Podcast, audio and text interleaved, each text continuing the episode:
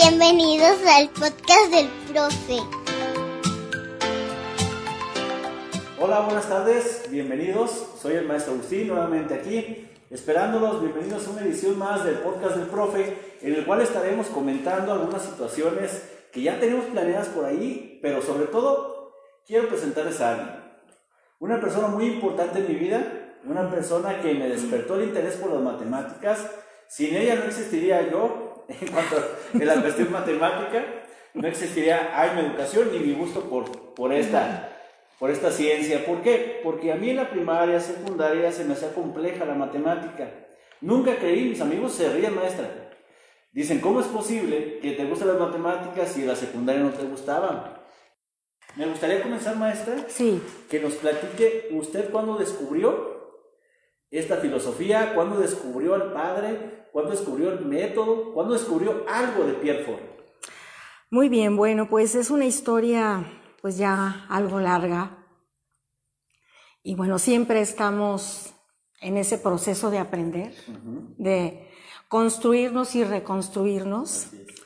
Y sí, les voy a comentar que yo descubrí a Pierre Ford, lo conocí en 1977, ya.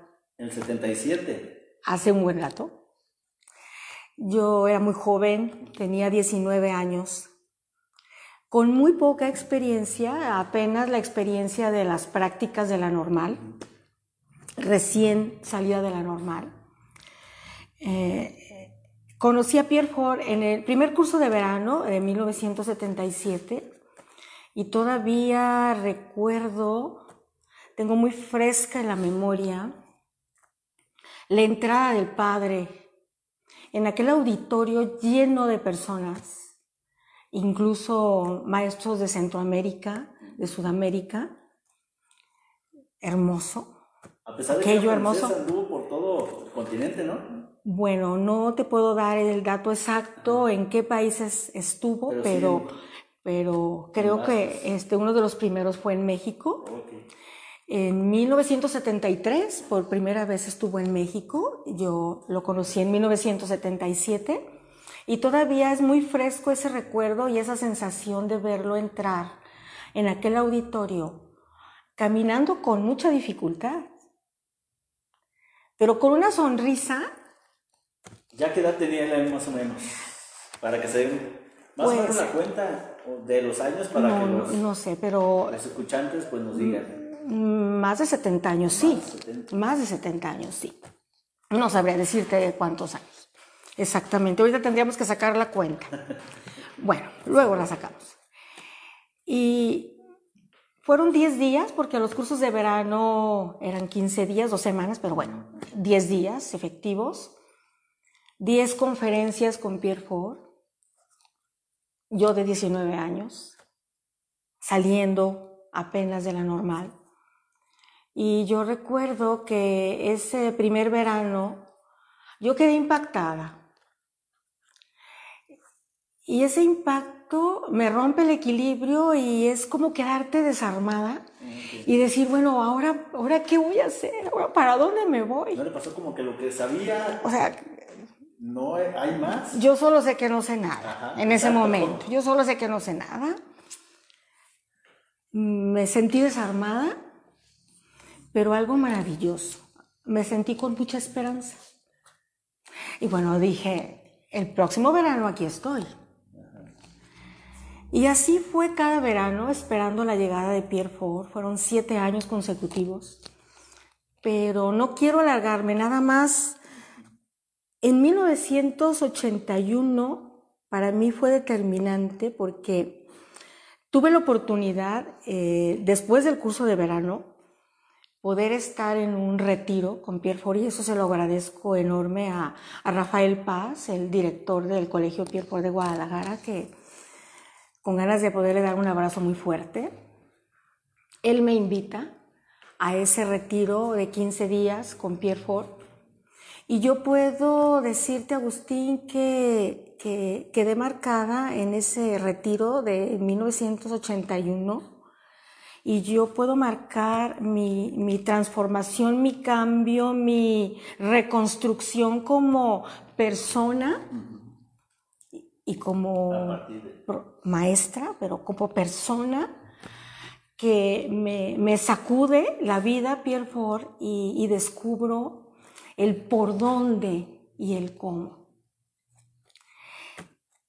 Entonces, hablar de educación personalizada, habla- hablar de personalización, va más allá que, esto que vemos aquí. Sí, es, es, una, es una forma de vida, es una invitación, una filosofía de vida que, que te lleva en un continuo devenir, devenir, de ir siendo cada vez más y de trascender. Y la educación personalizada es, no es tan vieja, es del siglo pasado, en los primeros años del siglo pasado, con el surgimiento del, del personalismo, esta corriente filosófica que la figura más importante es Emmanuel Mounier. Es una corriente filosófica que surge entre guerras en Europa, en Francia, y con la intención de cuestionar al, al individualismo y al colectivismo, que aún persisten Sí, sí, sí, sí. en abundancia, el individualismo y el colectivismo. Y el personalismo cuestiona, interroga a estas dos corrientes. Eh, el personalismo es de inspiración cristiana, eso es muy importante. Y es aquí el meollo del asunto, la esencia, su inspiración es cristiana. Y, Pierre Ford, Pierre Ford coloca en el centro de su pedagogía a Cristo. Está en el centro de su pedagogía a Cristo. Nomás para que te des una sí, idea. sí Para que te des una idea, la, dice, la- la be- la belleza de esta propuesta. Sí, sí, sí. Bien. La maravilla. Perdón que mi Sí. nos saluda por aquí Miguel Hugo Jaime. Me dice que la mejor maestra, Avi también, por, por aquí Abigail Rosete Ferreira, esa es mi maestra y madre pedagógica. Un fuerte abrazo, dice Avi. Y lo es Jaime, sí, la mejor maestra. Y como decían ellos, auditorio, dicen que la mejor o el mejor maestro no existe, pues sí existe y aquí la tengo. miren. Ay, no. Aquí está la maestra Tina. Bueno. Así es, eh, Ernestina Jaime Díaz. Así Un es. gusto que esté aquí con nosotros. Desde este momento que arrancamos, ya me está emocionando con su charla, con la alegría que lo dice, con la pasión que transmite ese conocimiento. Entonces, no me quiero perder lo demás. Y ustedes tampoco, ¿eh? Así que síganos aquí en M Educación. Comiencen a compartir este video para que le llegue a más personas. Adelante, maestra. Bien, seguimos. Bueno, que Pierre Ford nos siga inspirando y que, que el Señor sea nuestro guía. Bien, y pensar en educación personalizada, cuando pensamos en ella, se nos viene la imagen de, un, de una escuela Montessori. Bueno, Montessori maravillosa, sabia mujer, junto con Pierre Ford, se adelantaron muchos años. época, sí, totalmente. Se adelantaron Totalmente. porque su fundamentación científica, su pedagogía científica, bien fundamentada, se adelantó y ahora lo que está comprobando y constatando la neurociencia. Pero bien, ya hablaremos de neurociencia en otra ocasión. Ah, sí, sería, sería fantástico, maestra. Bueno, eh, cuando hablamos de educación personalizada nos viene esa imagen, esta imagen que veo, materiales hermosos. O mucha gente maestra se Sí, confunde con que cree que es este, atender a una persona nada más. Que es atender a una persona y no. a los demás. O sea, ah, yo pagué por esto, yo quiero que solamente atiendan a mi hijo personalmente. Que es como muchas personas lo entienden. Entonces, ahí el error cuál es? Ah, vamos allá, vamos, vamos a ir llevando el camino, el camino que es la esencia y la estructura Ajá, del personalismo. perfecto. Bien, eso nos imaginamos, pero el, el- el personalizar, el proceso de personalización va más allá que un, un- Material. un material concreto, una torre rosa. Eh, el tener ese material, esto que yo veo, es una fortuna y es una bendición que tú lo tengas. Así es. Bien. Sí, estoy muy- Pero personalizar no requiere de esto, va más allá. Y se puede personalizar en cualquier centro de trabajo, en tu hogar, con tu familia, en cualquier lugar. Bueno, habíamos dicho que el centro de esta pedagogía es Cristo, es ese rostro. Y la belleza es esa, no el material Montessori. Es la belleza es aquel rostro. Está en el rostro de Cristo que se proyecta en cada persona, que se proyecta en ti como director, se proyecta en cualquier maestro, se proyecta en una mamá, en un padre. Esa belleza de ese rostro proyectado de Cristo que promueve. Bien, ahí es donde está la belleza y ahí es donde comienza el camino, porque si Cristo es mi centro, Cristo es mi principio, mi camino y mi fin. Todo un reto. Es todo un reto de vida. Es levantar, caerse, levantar, levantar a otro, el que te levanten. Bueno, vamos, vamos armando este camino, de qué se trata, aterrizarlo de manera concreta en un aula o en una familia o en cualquier centro de trabajo, porque se personaliza en cualquier lugar. Muy bien. El- ese rostro bello que se proyecta hacia un tú, yo y un tú, ese rostro proyectado, esa belleza en mi rostro y en tu rostro, formamos una simetría. Aquí viene la respuesta a eso que me acabas de preguntar. Dijimos que está cuestionando al individualismo. Ajá, ¿Sí? es. Bueno. El tú y el yo están en simetría para formar un nosotros. ¿Sí? Un nosotros y ese rostro bello a quién? Al niño, en simetría con el niño. Empatados. Somos iguales, el niño y yo. En simetría con mi director, en simetría con mi padre, con mi madre, con mi hermano, con mi compañero de trabajo. Eso es personalizar. Estar en simetría, no más, no sobrepasar. Bien. Bueno. Hay dos mensajes de Pierre Ford, dos invitaciones que, que quedaron im- impregnados en mí y que movieron mi vida y que siguen estando presentes en este momento y sigo trabajando en ellos. Y sigo aprendiendo con esto y sigo caminando en conseguirlo. Pero hay dos, dos invitaciones de Pierre Ford que rompen, que sacuden. Y voy a hablar de la primera, porque la segunda me impacta más. La, la primera que dice que eh, toda la didáctica, todo lo que enseñamos en una escuela, viene siendo un pretexto, un pretexto para penetrar en el interior del tú. Quedamos que había un yo y un tú en simetría. Y es un pretexto para nutrir ese interior. Y, me viene un ejemplo, que quiero irme a los ejemplos concretos de vida, porque no quede esto en filosofía elevada. Y yo me puedo ir, eh, eso del pretexto, me puedo ir a, a, la secundaria en mi época, en los años 70. Recuerdo que nos reunimos en un equipo con mis compañeras para estudiar, estudiar para el examen. El examen de física, que era muy complicada la materia, y el maestro era el maestro que estaba enfrente, eh, cerca del pizarrón, eh, dando, enseñando fórmulas, tratando de, de, informar, más informar que llevarte a construir. Pero bueno, eh, los, los, jóvenes y los niños y cualquiera aprende a pesar de cualquier método porque tenemos inteligencia y hacemos nuestra lucha en intento, intento de comprender.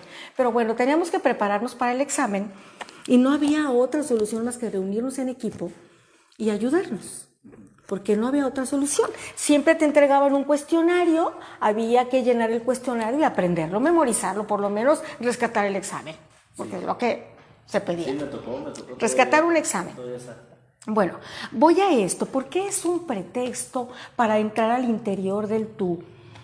Eh, Nos reunimos en equipo y yo recuerdo que cada una dijimos, a ver, yo voy a estudiar esto, tú esto, tú esto, ya que lo intentamos nos lo vamos a compartir, nos lo vamos a transmitir. Fue divertido, eh, nos reímos, eh, comprendimos, eh, hubo adhesión de grupo y solucionamos el examen. No recuerdo la calificación, pero no lo reprobamos, pero no lo reprobamos, no lo reprobamos.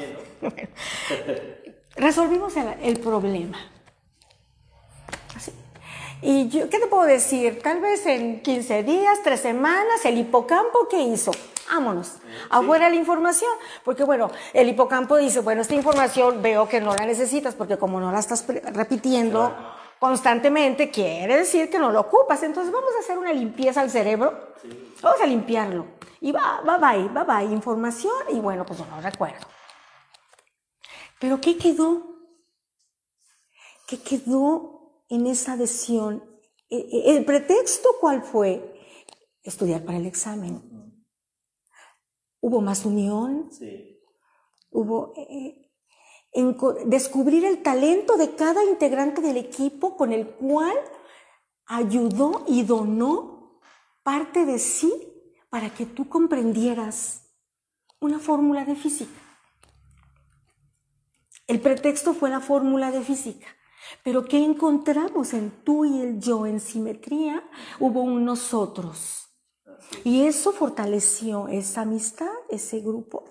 Y ahí podríamos decir que gracias a ese pretexto, ese examen, hubo crecimiento de personas. Bien, eh, Pierre Ford eh, eso lo, lo subrayaba.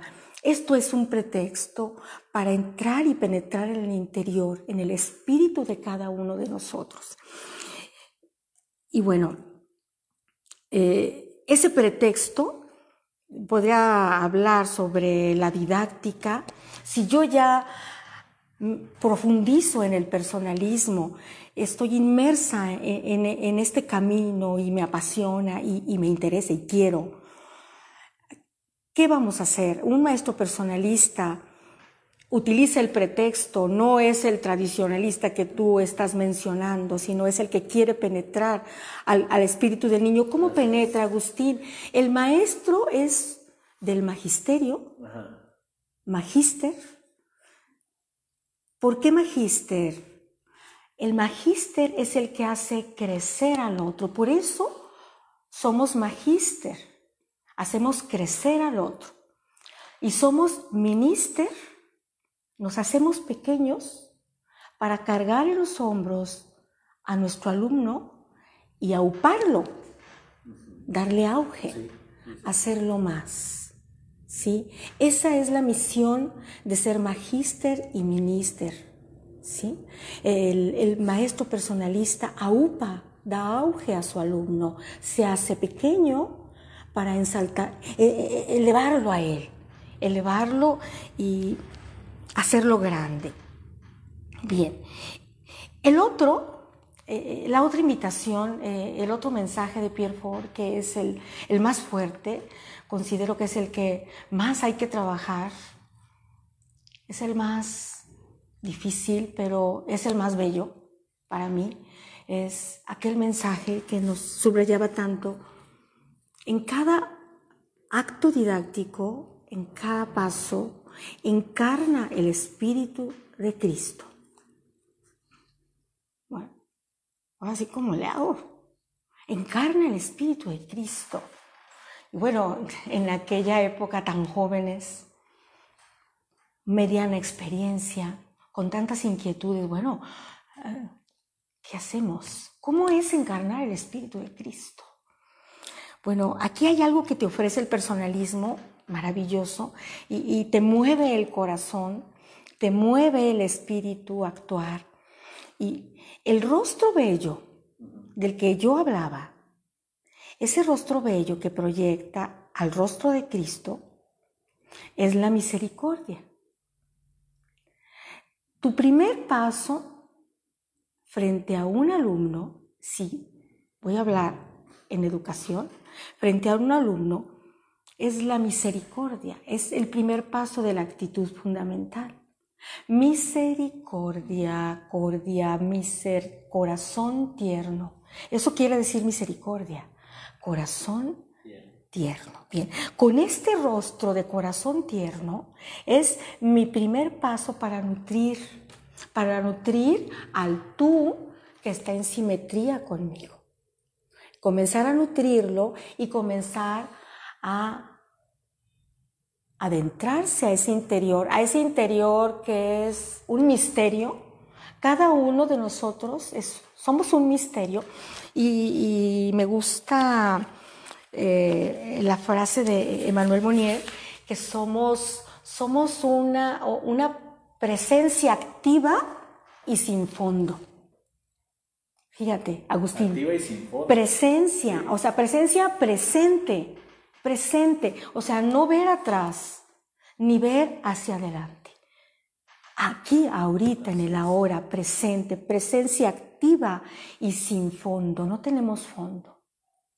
Por eso somos un misterio. Y conforme tú vas avanzando en la vida, de repente dices, bueno, ¿cómo se me ocurrió esto? ¿De dónde salió? Esto que salió de mí. Bien, entonces ese es el fondo. No hay fondo, no hay fondo. ¿sí? Ah, eso es personalizar, eso es educación personalizada. Nutrir para adentrar y sacar con esa, ese rostro bello de misericordia, hacer surgir a, ese, a ese tú, a ese otro ser. Muy bien. Bueno, ¿cómo vamos? Bien, bien. Mira, maestra, una acotación ahí en lo que comentaba. Mucha gente la saluda, es usted más popular que, que varios presidentes municipales. Le dice Kenia Stephanie de Alba, una excelente maestra. María de Jesús Viera Flores, también. Y mejor ser humano, nos menciona. Le mando también este saludo, Saraí Ignacio, le pone que la mejor. Mire, maestra, yo me quedo con algo de lo que comentaba ahorita usted. Sí. Porque me gustó una parte, pero me reflejé también en mi época de primaria y secundaria. Sí. Y todavía ya eh, siendo profesionista. ¿Qué sucede? Que a mí me costaba enormidades trabajar en equipo. Horrible, maestro. Llegaba al extremo de que decía, no, es que no va a salir como yo quiero, mejor yo lo hago. Pero cuando yo estaba en equipo y yo no lo dirigía, a veces no hacía nada. Porque decía, no, pues es que no sé qué hacer. Y cuando yo estaba de acuerdo en algo, pues seguía. Y decía, bueno, pues para contarle que terminen rápido. Pero cuando ya te toca hacerte cargo de varias situaciones te das cuenta de la importancia de un equipo. No sé en qué influye maestra porque normalmente me ha tocado dentro de mi vida estar en varios lugares, varios trabajos y gracias a Dios en la gran mayoría me ha tocado dirigir algo. Entonces siento que sí soy bueno para eso, pero me cuesta. Me cuesta porque, por ejemplo, si yo le digo, ¿sabe qué maestra? Le encargo para mañana, llega a las 7 de la mañana, abrir las puertas. Yo llego a las 7.45 y yo las abro, porque tengo el presentimiento de que algo pasó. Entonces, después ya cuando llega el equipo, empiezo a trabajar con ellos, pero a mí me costaba horrible. Y di ese cambio a partir de que empecé a trabajar ese sistema. A, a, partir de que empecé a trabajar estas filosofías, como decía usted, no las conocen al 100%, por eso estoy encantado ahorita con lo que nos está comentando, ni al 20 ni al 10% yo creo. Pero lo que poco que sabe uno, tanto de Manuel Munier como de María Montessori como de Pierre Ford, pues son este, unas mentes, como dice usted, pues avanzadas en su época, pero sobre todo ya en la parte humana, que es lo que nos atañe, lo que nos preocupa más en esta situación de pandemia, porque hay niños con crisis, niños que no quieren salir a la calle, niños con ansiedad. O sea, nunca me imaginé en mi vida escuchar que un niño tenía ansiedad. Yo pensé que eso ya era enfermedad de uno ya más grande con presiones. Pero el niño no tiene interacción social. Lo que busca es ir con más niños. Pero con los adultos nos pasó el caso de una niña. Le daba miedo. Conocí una niña que le daba miedo ir con más adultos ya porque no estaba acostumbrado a verlos. Entonces, ahí es donde el maestro entra y dentro de las clases empieza a meter este, actividades humanistas actividades que te lleven a trabajar con los sentimientos, actividades que te lleven a trabajar con el ser, y con la mente, y dependiendo de la escuela sería el espíritu, ¿no? Que a lo mejor indirectamente lo puedes trabajar, ¿verdad? Pero no con un nombre como tal. Sí, eh, creo que eh, aquí lo que hay que ir trabajando es la propuesta del ambiente favorable de, de crecimiento y de confianza. Definitivamente, eh, esto de, de, las crisis de ansiedad, del estrés, las inseguridades, el miedo, nos falta buscar en otros respuestas y aprender de los otros. Nos falta indagar y aprender, estudiar, descubrir, experimentar. No quedarnos estáticos, nos falta movernos, porque todo, en todo hay solución. Y, esta invitación a confiar, a confiar en la persona, y ahorita que hablas de, del trabajo de equipo, del dudar de, de otros en, en, la forma de trabajar, en no ponerse de acuerdo, tiene que ver mucho con la autoridad. Entender qué es autoridad. Y, y el, el a, a, a dar autoridad, autoritar, es una de las acciones o de las actitudes de, fundamentales del maestro de, o del que promueve y anima el crecimiento del otro. Aquí viene ya insertándose a la definición de didáctica de Pierre Ford como una actitud fundamental y unos instrumentos de trabajo. Y lo que, de lo que tú estás hablando ahorita es de la actitud fundamental, no solo del maestro, de cualquiera. La actitud fundamental del maestro educador que, que va a trascender en sus alumnos y sus alumnos van a adquirir y a nutrirse con esa actitud fundamental para que ellos también proyecten esa actitud fundamental en sus vidas. Y es donde viene la parte de, de dar autoridad y evitar ese problema en los trabajos de equipo. Porque resulta que nosotros mismos nos ponemos zancadilla eh, y somos los que cometemos el error sí. poniendo al capitán al jefe de grupo o al jefe del equipo. Ahí em, estamos cometiendo el primer error. Ahí le toca, él se encarga y yo no. Eh, es, ahí to, eh, toca, porque es desconfiar en, el, en cada el tú, en el cada tú, para ser nosotros. Bien, entonces esto nos va a ir dando respuesta con la definición de Pierre Ford sobre su didáctica, que es una actitud fundamental y unos instrumentos de trabajo. Pero vamos a tocar la actitud fundamental que es con lo primero que tenemos que formarnos, por eso hay que estudiar, hay que buscar, hay que indagar, hay que preguntar. Preguntar con el que yo pueda sentir que es experto en algo, que ha aprendido, que ha conseguido. Dejamos la soberbia a un lado. Dejamos la soberbia a un lado y busco, pregunto, porque siempre vamos a crecer. El per ser personalista y estar inmerso en el personalismo es creer que nos construimos por el tú, gracias al otro. No nos construimos aislados. Yo necesito de lo, del otro, de hacerlo grande y a su vez él me hace grande a mí. ¿Sí? Bueno, vamos a ver cuatro aspectos de la actitud fundamental, cuatro acciones del actor, del autor. El primero es nutrir. ¿Cómo nutrimos? Nutrimos, número uno, yo ya lo había dicho, con la misericordia, con el corazón tierno. El corazón tierno, no hay quien se resista al corazón tierno. Así es. No hay quien. Y he visto tantos niños, pero tantos niños, bueno, 42 años, pero me, ahora hablo de mis últimos años. Bueno, es más, en este 2020, que cada, cada paso, cada avance es un aprendizaje muy importante y es un crecimiento y es un devenir, es recapacitar, equivocarte y vámonos. Pero he visto tantos rostros con ansiedad, con miedo, encorvados, niños encorvados, no son derechos. Y, y, y eh, me, me anima, me motiva, me emociona decirlo, niños que La semana pasada uno me estaba diciendo, "Vin- vine con miedo. Vine con miedo porque, porque yo pensé que usted iba a ser gritona y- Exacto. y regañona. Igualito me pasa. Bueno. Bueno. Pero, pero no, ya me doy cuenta que usted es diferente. Aquí sí aprendo. Así es. Bueno, ¿cómo lo traduzco? felices porque ya es algo diferente. Pero el primer día y el segundo y todo. No, sí, pero Todos. desde el primero el impacto que Claro, claro. Pero, ¿qué, qué, qué es lo importante de esto? No el porque a mí me hayan dicho que, que no soy como su maestra. Bueno, que soy más feliz. Soy más feliz. No, no, no es esto, sino que lo que él se cree.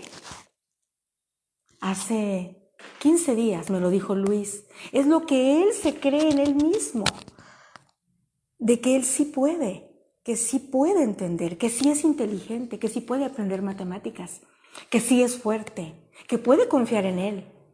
Eso es lo que importa, que él se la crea, porque yo confío en él y porque yo tengo grandes expectativas de él. De hecho, está comprobando la neurociencia, el efecto Pigmalión, que luego hablaremos también, que es muy interesante, el efecto que hay en la mente de un niño cuando tú crees en él y lo aupas. No olvidarnos, somos minister.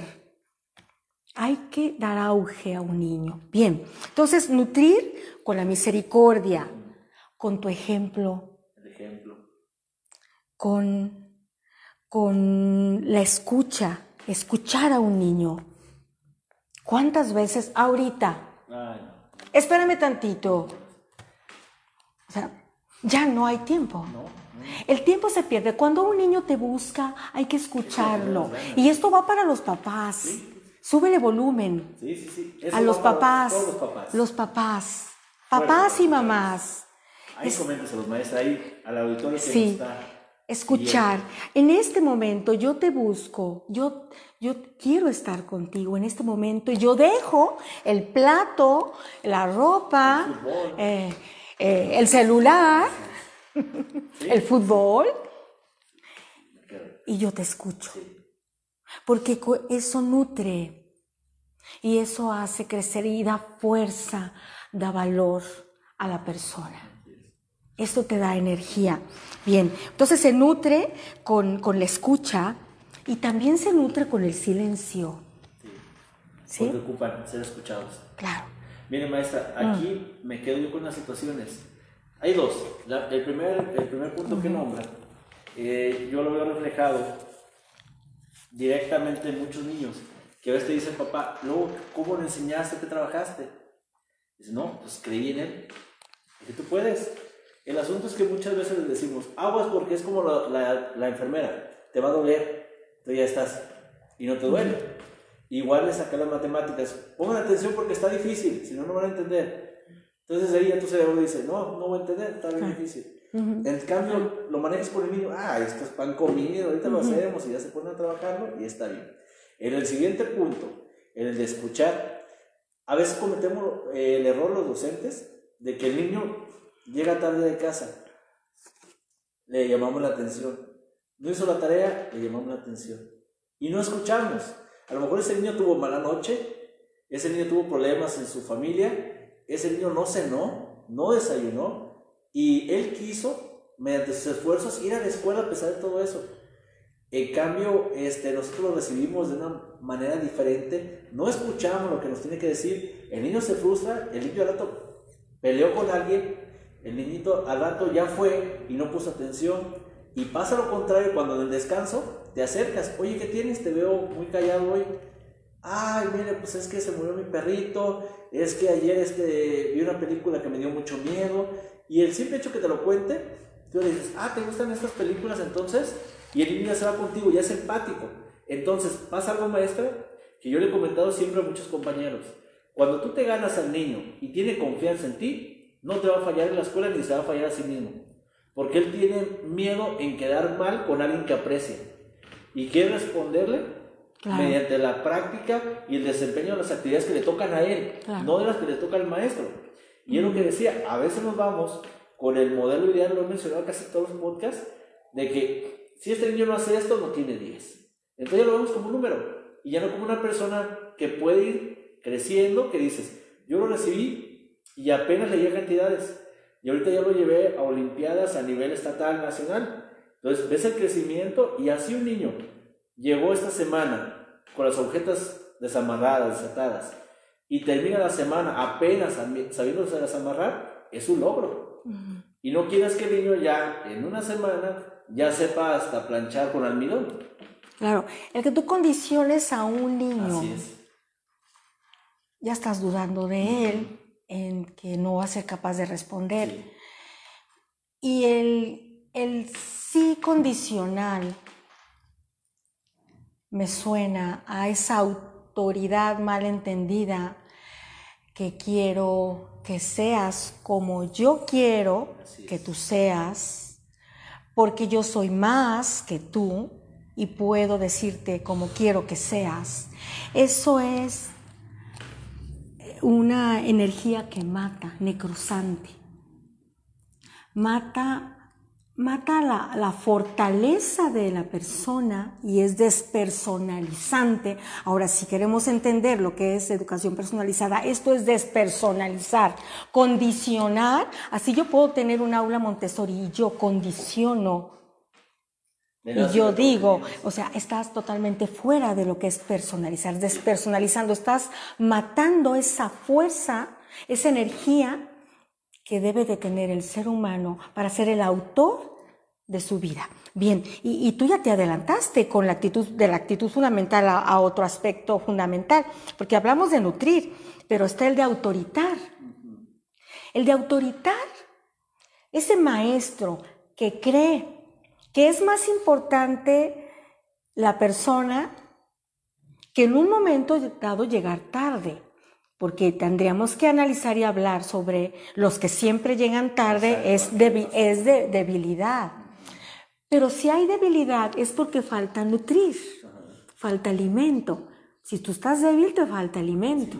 Y es lo mismo. Yo no llego temprano, mi, mi dolencia es la puntualidad, es porque estoy débil, no soy fuerte. Y no me levanto para acceder y responder. Hay que nutrir y se nutre con la misericordia y se nutre con, con la escucha y se nutre con el ejemplo y se nutre con, la, con el autoritar. El dar auge para que el niño comience a ser autor de su puntualidad. ¿Sí? No depender de que me despierten, sino yo soy autor. Yo quiero llegar temprano al colegio, mamá, por favor, despiértame. Tal vez yo no me despierte, pero tú despiértame porque yo quiero llegar temprano. Soy autor de mi puntualidad. Comienzo a ser fuerte, pero ¿quién da fuerza? El, el niño es vocativo, en un momento dado, vocativo, porque está pidiendo ayuda no sé cómo hacerle para concentrarme en el trabajo. No sé qué hacer porque pierdo el tiempo. Sí. Es un vocativo y el maestro es un genitivo, da origen a esa respuesta en nutrirlo y en autoritarlo para que él sea el autor de su de, de esa, de, de esa atención, de, de ese progreso en el trabajo, con la misericordia, con el ejemplo, con aupar, con decirle que Él es capaz de hacerlo porque es infinitamente capaz y es un, un ser irrepetible, es único, y, da- y darle la oportunidad de confiar en Él y de equivocarse, porque el valor del error, Pierre Ford lo mencionaba mucho, el error es un gran valor, porque si, si no nos equivocamos no aprendemos, así de fácil. El error es el que te lleva al aprendizaje. Y a base de ensayo y error vamos creciendo. Y si está alguien quien te, te va nutriendo con ese corazón tierno, Así es. sin juzgarte, Así es. Escuchar. esperar, esperar, a ver qué significa esperanza. Tengo esperanza. Espero de ti mucho. Eso es la esperanza. De ti espero lo mejor. Eso da fuerza. Confío en ti. De hecho, hablando de la fortaleza aquí aparte, Mire, sí. antes seguir. A ver, sí. Le comenta a Tita Díaz. Ay, mi que mamá. Está orgullosa de usted. y la maestra Norma Cecilia Bros Leal Sí. le comenta. Ay, Norma. Felicidades por tu trascendencia al compartir tus saberes, tu espíritu Mm. y experiencia a otros. Saludos cariñosos. A mi mamá y a Norma. Gracias. Gracias. Bien, eh, hablando de, de ser fuerte, de esos niños que hay que aupar, que vienen desnutridos y que muchas veces son los primeros que, que desvaloramos, que castigamos erróneamente, necrosamos, acabamos. Es como cuando llega un niño y me dice, me dejaron estudiar para el examen. ¿Me ayuda, maestra Tina? Sí, ¿cómo no? ¿Qué vas a estudiar? Bueno, geografía. Ok. ¿Y te dijeron cómo estudiar? Pues no. Pues, ¿cómo estudias? Pues yo leo, leo, leo, leo y a ver qué se me pega. Dime cómo, dime cómo, cómo se estudia. Igual, dime cómo. O sea, no sé por qué no me concentro, no sé por qué no puedo terminar un trabajo, no sé por qué se me va el tiempo, no sé por qué llego tarde.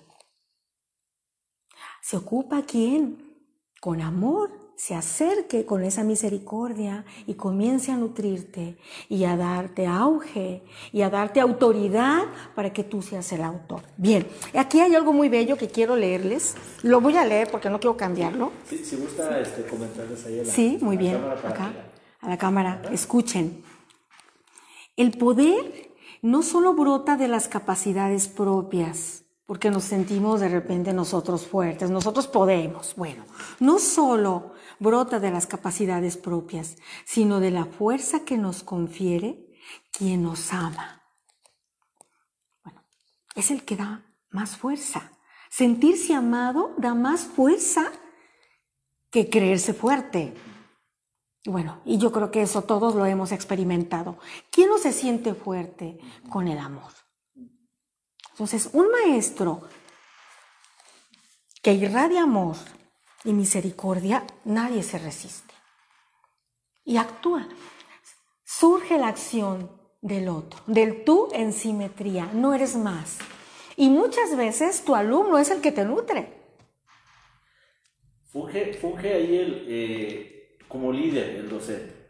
Entonces, mencionan también que el líder te lleva a la felicidad, te lleva a ser feliz, no te ordena, no te manda nada más. O sea, te ayuda en todo tu contexto, te ayuda en tu persona, pero él busca que el equipo, que el grupo, que el colectivo vayan hacia un lugar, pero de una manera feliz, contentas, con ganas, que no vayan por imposición ni por mandato.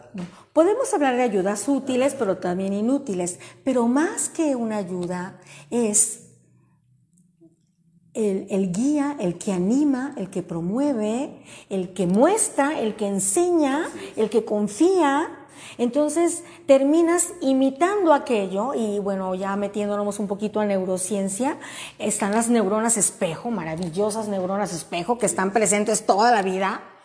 Hay que usarlas, en caridad de Dios hay que usarlas Tener tanto cuidado. Estamos en ese devenir constante, o sea, no tenemos que ser perfectos ni vamos a ser perfectos, pero es, si tomamos conciencia de manera constante en ese devenir y trascender, porque quiero trascender, porque quiero ser mejor, porque quiero sentirme libre.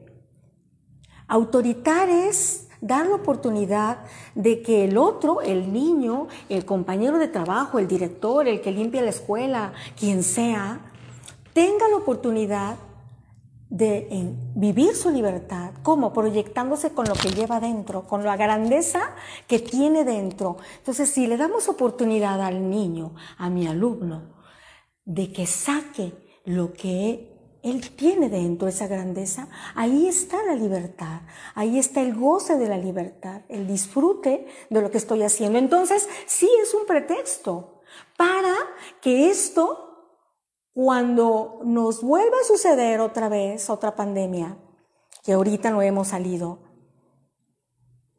nos va a provocar por el momento un miedo, pero va a desaparecer pronto, porque vamos a ser fuertes y vamos a tener esperanza y vamos a creer en nosotros y vamos a buscar alternativas porque eso yo lo mamé dentro de un aula.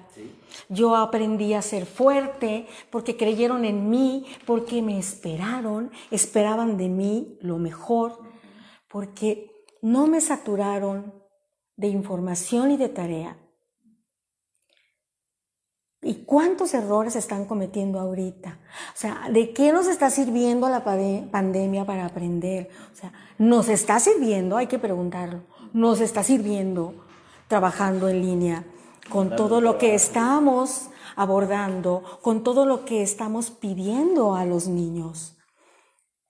Hay que analizarlo, hay que meditarlo, porque no es posible que agreguemos cortisol de por sí más cortisol en el cerebro de un niño. ¿Cuándo va a pasar? Como mi examen de física.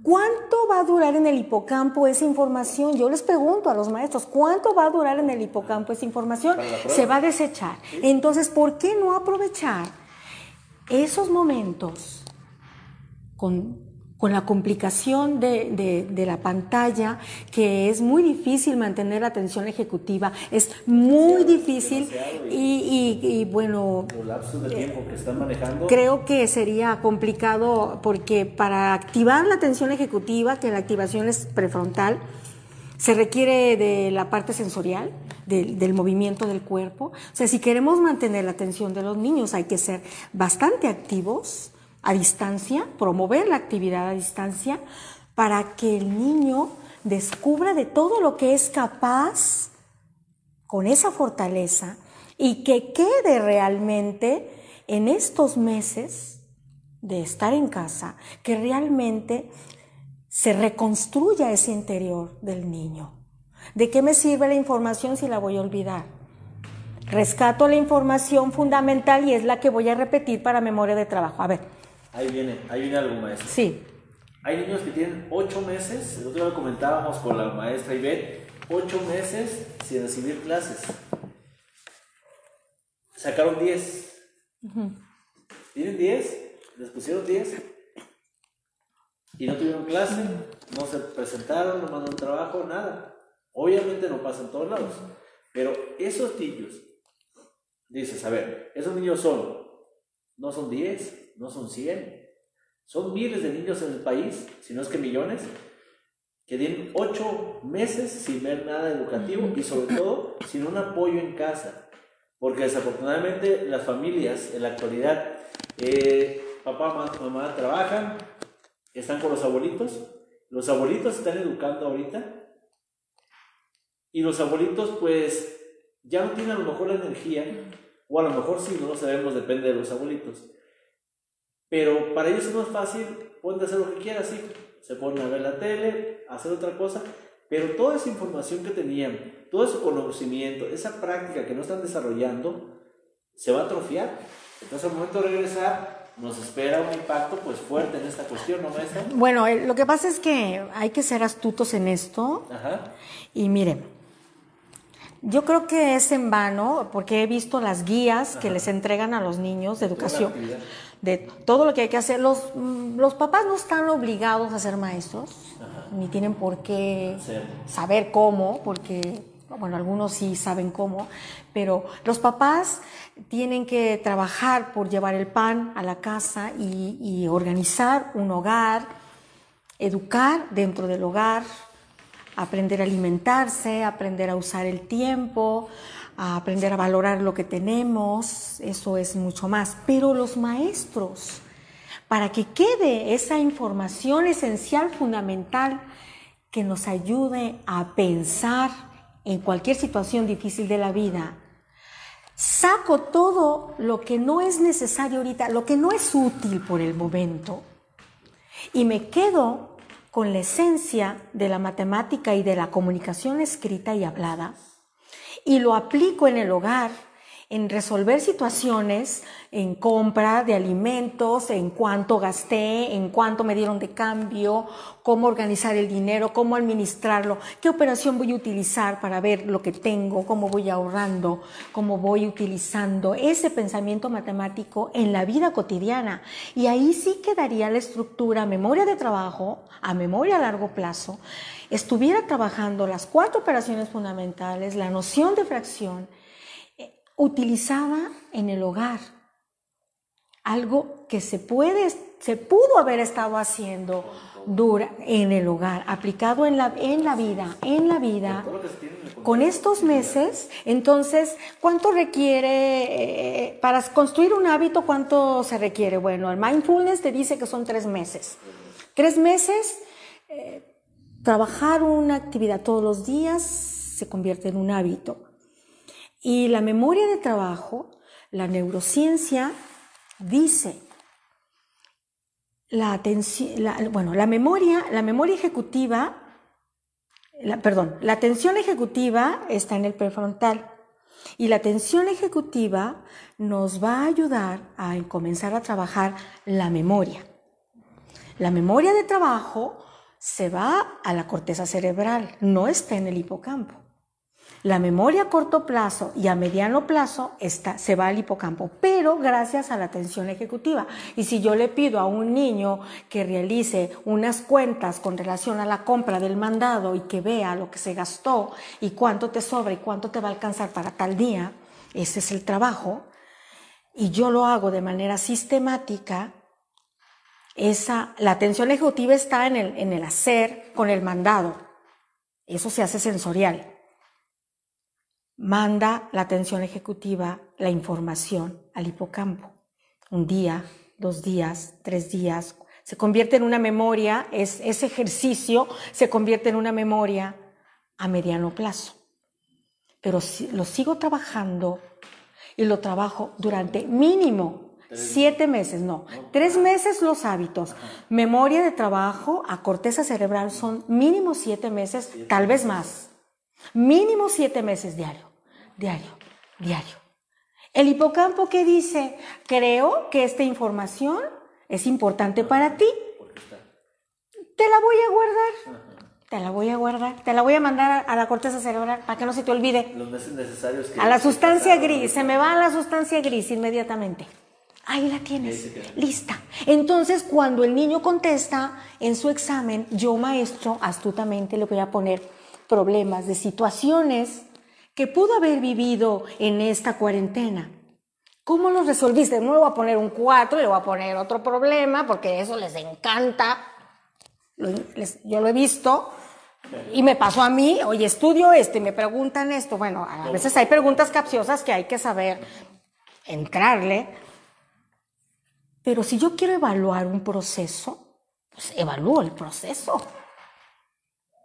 Entonces ya voy a ver si realmente esa información se fue a la memoria de trabajo. Eso es justicia, Agustín. Y eso es personalismo. Sí. Mire, la SEP ahorita, ¿Mm? por la parte de la Secretaría de Educación Jalisco, está metiendo los aprendizajes sustantivos, que se buscaba que el maestro hiciera eso precisamente lo que usted está diciendo, que tomara lo esencial del programa y que se basara en eso en rescatar nociones, en rescatar este, aprendizajes fundamentales para el nivel, no todo el contenido que se tenía. Ya el maestro con su colectivo, ahora que están de moda las CAPS, este, formar y de ahí en bloque, a nivel de institución, trabajar eso en casa y usar todo lo que tiene en casa. Antes de continuar, eh, saludos a Ceci Guzmán de Smile Clínica Dental. Por ahí nos vemos el miércoles, por ahí, por ahí llego. Eh, la saluda Patti, Patti Jaime Díaz. Mi hermana. estamos saludando por ahí. También nos comenta Lau Gutiérrez, qué padre, la admiro mucho. Mm. Y Pedro Jaime, también, también le comenta. Mi hermano. Felicidades, hermana, gran maestra. Y Lourdes Jaime, sería increíble que todos los maestros fueran como tú. Lamentablemente, la educación que reciben hoy muchos niños no les da las habilidades y conocimientos para alcanzar su máximo potencial. Así es, los comentarios hasta ahorita, maestra. Bueno. Confiar. Confiar. Confiar y creer, creer en nosotros, creer en, en el tú del niño, en la persona del niño, pero no solamente ahí, sino que hay que estudiar. Sí. Hay que estudiar y no quedarte en la teoría, hay que estudiar, pero hay que Algo, algo, maestra. hay que- explorar. algo ahí que a mí, la verdad, no sé, pero de esas veces que decían los abuelitos, me repatea el hígado, es por ahí. Cuando ves que alguien tiene a los niños con necesidad y todo, y siente que la docencia es un trabajo de lunes a viernes, cierto tiempo, y se llega a las dos y media, ya no te puedo ver niño, ya me voy porque yo ya acabé mi horario. Oye, pero tengo problemas con este niño. ¿Dónde estabas tú? Ah, es que estaba allá. No. A mí me tocó, a mí me tocó mucho tiempo desayunar de pie, maestra. Yo sé que usted también. Andar entre una mesa y otra, que te apoyo, como vamos, así, agacharnos, sentarnos en el piso, trabajar con ellos. Entonces, si el niño te siente cercano, va a ir mejorando paulatinamente. Si te siente, ay, me pone atención. A mí me pasó ya en la universidad, maestra, ya de, ya de grande viejo, diría mi abuela también. Dice, un maestro, yo le decía, maestro, yo quiero opinar, yo quiero opinar. No, usted opinó mucho. Y ya no me dejaba. Y las demás clases, aunque yo quisiera opinar, ya no me dejaban, que fuera la primera vez. Entonces, ¿qué hice? Pues ya no opiné. Entonces, coartamos ese aprendizaje por parte Mataron niño. Sí. Sí, esa sí. oportunidad de hablar. Mira, yo creo que muchos maestros, muchos maestros, es muy posible que ellos hayan elegido estudiar para maestros porque les inspiraba, les gustaba. Pero, ¿quién, en qué momento o en qué momento ellos se abrieron? Porque nosotros como personas tenemos clausura, somos únicos y irrepetibles y tenemos nuestro interior, pero también somos apertura, apertura a recibir de otros. Y es muy posible que muchísimos maestros, la mayoría, sí hayan elegido esta carrera porque es lo que querían, pero en el, en el caminar, durante el tiempo, fueron, Algo, ¿eh? fueron, fu- sí. fueron dejando de trabajar ese interior, Porque así sale uno, ¿eh? Deja- dejar de trabajar en tu interior, en ti mismo, y ese maestro que a lo mejor no tiene tiempo de escuchar a su alumno, o el que grita, el que se desespera, el que está cuidando el horario para irse, para irse, es porque tal vez no ha, no ha visto o no ha querido ver a un genitivo que le dé origen a alguien que con amor lo nutra y lo despierte. Eh, Es muy importante la formación permanente y la formación personal del docente. Es fundamental porque estamos frente a una profesión muy delicada, muy delicada, porque los, los niños, en el caso de nosotros que trabajamos con niños pequeños, que la primaria, eh, el pensamiento de los 6 a los 12 años es fundamental porque es donde viene la intervención social. El muy pequeño, las sinapsis se dan, se dan solas, y el niño pequeño dice, este maestro está loco, yo me voy para allá, y no te hace caso. Y el niño pequeño de tres años, dos, cuatro, te ignora. Él se defiende, la naturaleza lo defiende, porque hay necesidad de mucha sinapsis. Se está construyendo el pensamiento simbólico. Pero una vez que se toca el pensamiento, eh, bueno, vamos a hablar de, de la edad, cuando tocas eh, la primera experiencia de lectoescritura, esa edad de los cinco, entre 5 y 6 años, que es concreto desde los 3 años, desde los dos y medio es concreto, porque el niño requiere de lo tangible para aprender, pero esa edad a partir de los seis años que disminuyen la sinapsis, el número de sinapsis, porque ya se requiere del otro, del tú, ya se requiere de mi intervención para que tú seas más. Entonces, esa etapa de, de, los niños de los 6 a los 12 años que requieren tanto de nuestra intervención y que qué necrosante es verlos sentados. Porque al maestro le fastidia el, el ruido y, y el movimiento, bueno, porque se requiere de estarte tú como docente buscando el por qué, por qué estoy aquí, cuál es mi misión. ¿Por qué elegí esto? Y si estoy aquí, porque es donde debo de estar, porque es lo que me da para comer, ¿por qué? ¿Hacia dónde me debe de llevar? ¿Qué, ¿Qué, me puede dar de gratificante? ¿Qué me puede dar como ser humano, como persona, para ser un ser en devenir y en trascendencia? ¿Qué puedo ofrecer al otro para yo ser más? Mire, maestra, a mí me, estos comentarios que le, que, le, que le acabo de hacer hace ratito me nutrían demasiado porque eran comentarios que veíamos, que platicábamos en las sesiones entre escuelas. A mí me gustaba mucho porque ahí veía la realidad en otros espacios. Tú dices, bueno, quizá no me pasa, quizás sí me pasa, pero yo veo otros espacios que dicen, no, pues el maestro ya sentado en el escritorio, porque para empezar, pues ya el escritor ya te pone como una muralla, ¿no? Como que yo soy más que tú y que tú vas lo que yo te diga. Yo eso lo veía. Me tocó trabajar en un colegio este, en la secundaria. En la secundaria yo veía el escritorio, pues nunca me sentaba ahí. Siempre andaba entre los muchachos y eso, y eso hacía que se controlara más el grupo. A si yo estaba acá, ya estaban haciendo dos o tres cosas. Le decía que no serán, que a esos maestros les pasó como al niño que llegó tarde, que no les comprendemos a veces, y no sabemos que por su mente están pasando un montón de situaciones, que no le dejan hacer bien su labor, que a lo mejor también tuvo una mala noche, porque tienen, muchos tienen hijos, que se le enfermó el niño, que también. Yo sé que el plan es llegar a la escuela y cortas chip. Estás en el chip de maestro, sales y ya eres papá, ya eres tío, hermano, lo que quieras. Pero a veces es difícil, maestra. A veces es difícil más cuando tienes un enfermo en casa. No sé si eso tendría que ver también. Yo creo que si, si vamos a hablar de, de personalismo y si vamos a hablar de personalización, aquí no hay un cambio de persona de casa a escuela. La persona es una y es la, es la misma en la casa y en la escuela. La persona busca su trascendencia en todo esto, casa, escuela. Y eres aquí y acá tú.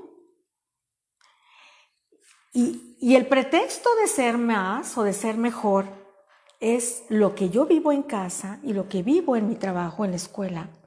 Es mi pretexto para yo, ser humano, crecer. Pero hay que hay que tener la intención. Aquí sí juega muy importante el papel de la autoridad. ¿Qué dijimos que es autoridad? ¿Qué es autoridad? Autoritar al otro. Autoritar al otro. Darle la oportunidad de sacar de su interior toda aquella grandeza que tiene y que es el autor. Cuando tú permites autoritar al otro, el otro surge y encuentra un sentido a lo que está haciendo en ese ambiente de trabajo. Sí. Bueno, entonces sí se requiere de, de buscar, de sacudir, de contagiar, de hacer cadenas, de dejarse, de abrirse, no esa clausura, hablamos de que somos clausura y apertura, no mantenernos en clausura con la soberbia o con, con, la comodidad, el, el, mira, el video más visto aquí de, de Hay Educación en YouTube es de 140 mil, algo así. eh, en YouTube, porque en Facebook, pues sí, sí hemos tenido la fortuna de que se han compartido más, incluso hemos tenido publicaciones de 3, 4 millones. Sí. Pero esa fue una técnica que me, me, enseñó un niño de cuarto de primaria. Me dice, profe, ¿sabe cómo contestar los cuadros mágicos? Le digo, ¿te voy a decir la verdad? No. Le digo, es Sudoku y eso, y eso sí lo he practicado, pero no tengo una estrategia como tal. Me la enseñó en cinco minutos, y ahorita cada niño que se le enseño me dice, uy, es padrísimo, bien rápido y todo. Nada más que obviamente te brincas muchos procesos, ahí es como que un truquito y órale, lo hacemos. Claro. Pero como dice usted, de todos aprendemos. Sí, de todos aprendemos. Por eso eh, vuelvo a insistir en el estudio, en, el, en la instrucción Ajá. eh, y en, en la búsqueda, en no quedarnos ahí estáticos. Y aquí es donde Pierre Ford nos pide cinco fundamentos para la educación. Y ponte a temblar. ¿Qué- qué- Porque la actitud fundamental, los dos fundamentos de la actitud fundamental son el fundamento teológico y el filosófico. El que hace eh, la búsqueda de ese ser, de esa persona que va aupando al otro y que se va conociendo a sí mismo en su interior, todo ese misterio, para poder penetrar en el interior del otro. Es una filosofía. Bueno, hay que, hay que buscarla y hay que entenderla haciéndola.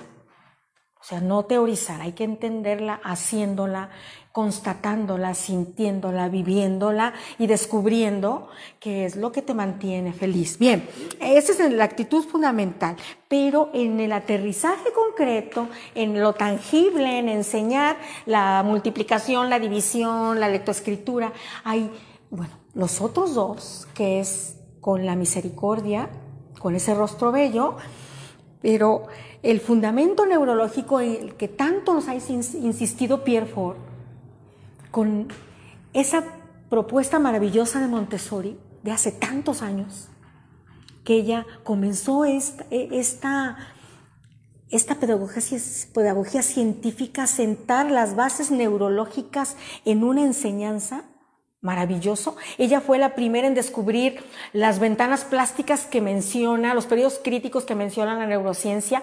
Ella fue la primera. Ella fue la primera. Pero bueno, no importa. Ella entiende, entiende la postura de este mundo. Pero ellos adelantaron todo esto y Pierre Ford nos insistía mucho fundamentar neurológicamente su didáctica, porque hay que saber el cómo enseñarte y la dosis que te voy a dar. La dosis, por favor. Hay que conocer el cerebro del niño, cómo funciona, cómo funciona la atención. Hay tres clases de atenciones. Luego platicaremos de neurociencia, es muy interesante. Sí, sí, Hay falta de saber, de conocer. Y estamos cayendo, tropezando con la misma piedra, cayendo en los mismos errores y no veo avance, porque los mismos niños se ve que no aman la vida intelectual. De la escuela aman el recreo, aman a sus compañeros, aman al maestro, aman la clase de educación física y a lo mejor la música y el arte. Ajá. Así es. Pero ¿qué de la intelectualidad? Amar. Luego los castigan con tarea. Pésimo. Sí, sí, ¿Cómo voy a castigarte con lo más, No, her- eh, con lo más hermoso no- que es no el trabajo? maestra. Lo más dice, ¿No te supiste la división? Ahí te van cuatro de tarea. Es como criatura. Bueno, cu- cuando llegan los niños conmigo le pregunto, ¿qué te duele? Ay, me duele la división. Te va a caer bien. Te voy a reconciliar con ella. Por eso, el cómo, cómo debo de reconciliar al niño con la división y la dosis que le debo de dar para ir construyendo el hábito. Dijimos cuántos meses el hábito. Pues Tres meses. Memoria de trabajo, Siete. mínimo siete meses. Que es Mínimo. lo que llevamos ahorita la pandemia. Puede ser, sí. O sea, se pudo haber aprovechado. Fundamento neurológico, fundamento psicológico, gestionar las emociones. Todas las emociones no, son, no hay ni buenas ni malas, todas son útiles. La ira, la rabia, hay que saberla utilizar en el momento propicio. La, la ira que me dé el coraje de levantarme temprano para trabajar, que me dé el coraje de ponerme a estudiar, Atender mi cama atender mi cama. Bueno, aprender a gestionar las emociones. Bueno, yo no sé, pues busco a un experto Busco, ahorita que está maravilloso todo esto de las redes y los cursos y las personas que se están donando precioso su tiempo en, enseñar, es cuando más debemos aprovechar este momento en, en buscar ayuda, estudiar, pero no teorizar, explorar, investigar, descubrir, constatar, aprender y conquistar es el camino. Tenemos que hacerlo en el hacer. Y los fundamentos neurológicos, los psicológicos, gestionar las emociones. Y los pedagógicos es hacer tangible eh, todo esto.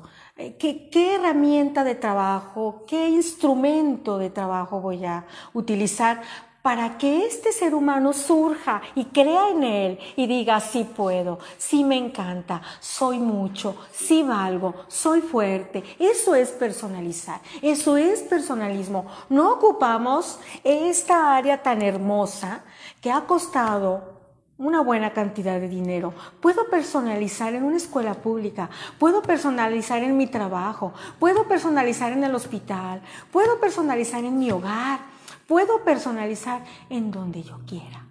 Porque en la, en la medida en que yo crezca por ti, te hago crecer a ti y tú me haces crecer a mí. Eso es educación personalizada.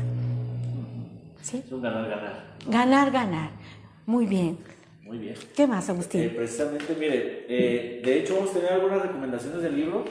Ya en alguna otra ocasión que estemos aquí con la maestra platicaremos de algunos. Por ahí tengo algunas otras eh, situaciones pero ahorita se está abordando mucho, maestra, la educación para la vida.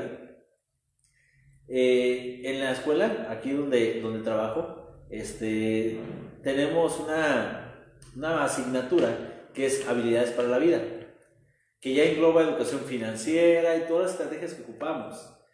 La educación se ha tardado, pero para allá va. Habilidades que sean para tu vida, para tu contexto. ¿De qué me sirve dos, tres libros que es el 80% es paja y lo que voy a aplicar es el 20%. Entonces ya será esta, esta apertura de trabajar los talentos del niño, en no trabajar nada más un contenido estandarizado, sino trabajar lo que cada niño, como decía usted, hablando de justicia, necesita. Claro. Esta situación, maestra, yo veía que tanto Montessori como Pierre Ford ya la visualizaban, desde la aplicación, desde las adecuaciones, desde todo ese tipo de cosas desde la transmisión mediante el material. Aquí hay una situación que de repente nos preocupa porque puede pasar también que haya maestros que se desesperen, que digan, yo le empecé a enseñar de esta manera, de esta manera, pero lo que quiero es que ya comprenda esto, mejor lo quito y con la manera que yo sabía antes. Sucede, mire, el otro día tuve el caso eh, con una compañera, le enseñé el método que usted me enseñó de división, el de dos cifras porque quería enseñar a los niños. Y me decía, hay dos, tres niños que se les complica. Dice, todavía no, no lo entienden que porque ellos ya sabían. Le digo, mira, si supieran la podían hacer. Le digo, tú coméntale, diles que tengan la apertura, que ahorita ese pensamiento lo dejen de lado, lo tengan como otra opción en algún momento, pero que ahorita traten de, de, de comprender lo que estás trabajando. Ella la veía preocupada a los tres días, ya todos la lograron. Le digo, eso, pero ¿sabes qué pasó? No te desesperaste ni los niños. Eso es como cualquier cosa. Yo cuando estoy entrenando a niños para concursos, les digo, mire, al principio les voy a doler la cabeza, el segundo día se, se van a enfadar, el tercer día van a querer tirar la toalla y ya no quiero eso. Digo, pero es que tu mente es un músculo. Es como cuando tú vas al gimnasio, sales cansado y dices, no, ya no voy mañana. No, no, me voy a porrear. Tu cerebro igual se cansa, pero después hace ese... En cuanto tú logras resolver un problema por ti mismo, ah, te cambia el chip, automáticamente ya ves todos los problemas fáciles. Claro. Diría usted, ya hablando de neurociencia, pues ya, ya me podría fundamentar muchas cosas para en otra ocasión. Claro. Ahorita de momento, maestra, sí. el tiempo nos, nos ha consumido gratamente porque pues sí. es el, la plática que más tiempo hemos llevado. Ay no sé qué son. Muy, muy, muy, este, muy padre, con mucha experiencia, con muchas cosas que quedarnos a reflexionar después de escucharla. Y por mí nos quedamos otras cinco horas, pero mejor vamos a posponer claro. algunas sesiones más después. Claro. agradeciéndole, maestra Tina. Al contrario. La maestra. Ay, y gracias a los que están aún con nosotros. Gracias. Algo que les quiero comentar a, la audiencia, a las personas que la saludaron, a las personas que nos siguieron en vivo. No, excelente. Bueno, que, que haya sido de mucha utilidad las palabras de ambos, esta, esta charla, charla sobre la educación, que haya sido de gran utilidad y sobre todo que hayamos entrado en sus corazones, que sirva para la vida, en la vida, para el presente, que sirva para estar bien, que sirva para sentir que el éxito no se consigue, el éxito, el éxito está en el presente en, esa búsqueda de, ser cada vez mejores y, y en esa tranquilidad y esa paz de sentirse confiados de que valemos mucho.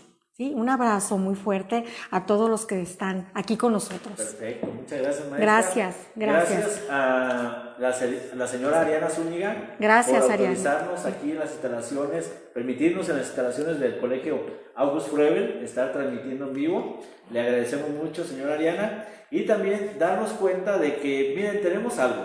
Ahorita estamos con esta tacita, le comentaba a la mesa Tina, que menciona aquí el 100% de mí el 100% de mí lo tengo que dar cuando, maestra. Siempre. Siempre lo tenemos que dar. Siempre. El 100% de mí. Esto a los que estamos enrolados en, la, en los términos educativos, en alguna escuela, en alguna supervisión, en cualquier cosa que tenga que ver con la enseñanza, aunque sea ama de casa y esté apoyando a sus hijos, es una persona que también está practicando la pedagogía. Todas las personas estamos trabajando en este entorno ¿Por qué? Porque queremos dar el 100% de nosotros por ustedes, por sus hijos, por la sociedad, por nuestro país y por el mundo. Porque también nos ven personas de otros países, maestra. Excelente. Este, pues agradecido eh, con todos ustedes por habernos visto. Felicidades. Gracias a la maestra Ivonne Fuentes por habernos traído de manera emergente las tazas. Gracias, Publivisa, por ahí pueden ir a imprimir con ella y van a que se las tiene el mismo día. Les agradezco mucho, que tengan excelente noche. Soy el maestro Agustín. Este video estará subido en YouTube aproximadamente una hora y media. Lo pueden ver y compartir. Pueden suscribirse al canales AM Educación. La invitación, maestra Tina, a vernos en más sesiones y que este no sea una, ¿cómo, ¿cómo, le llaman? Una llamada de petate, ¿no? Que sea muchas veces que nos podamos reunir con usted y personas que tenemos en común ahí conocidos. Claro que sí, falta todavía mucho que, que buscar en esto. Gracias a todos, gracias, a usted por su tiempo, yo sé que está muy ocupada. ¿Dónde la pueden encontrar si les gustaría este, checar su trabajo o lo que usted hace? ¿Dónde podrían este, ver algún dato de usted? Bueno, pues yo en mi casa, que es la casa de ustedes, tengo adaptado un aula donde yo aupo a niños, reconcilio, reconcilio a los niños, reconcilio a los niños con, con, la, con el aprendizaje, con, con lo que estudian. De alguna manera los apoyo a creer en ellos. Llegan conmigo niños con necesidades de aprender, de entender, de preescolar y primaria. Y bueno, mi tarea es aprender yo con ellos, seguir investigando con ellos y descubriendo, pero también ah, ayudándolos a que, que se sientan bien y que descubran que son capaces de aprender eso y más. Eh, estamos trabajando con los niños de miércoles a viernes. Ahorita, bueno, pues ahorita no tengo mucho espacio. No podría recibir más niños, tengo ya el cupo lleno, pero eh, aquí, con, con, Agustín, aquí, aquí, directamente en, en la página de Agustín pueden, pueden alguien que esté interesado en una necesidad especial con algún niño, puedo, puede, puede buscarme por medio de Agustín, ella, él les puede eh, dar mi, proporcionar mi número de teléfono y, claro que sí, estaremos atendiéndolos y ayudándolos. Muchas gracias, muchas gracias a todos ustedes que nos vieron el día de hoy. Les deseamos una excelente noche. Cuídense mucho y hasta la próxima. El día miércoles tenemos con la maestra Abigail Rosete Ferreira, tenemos eh, vida y obra de María Montessori, así que estén atentos y por aquí nos vemos. Cuídense mucho. Buenas noches. Buenas noches.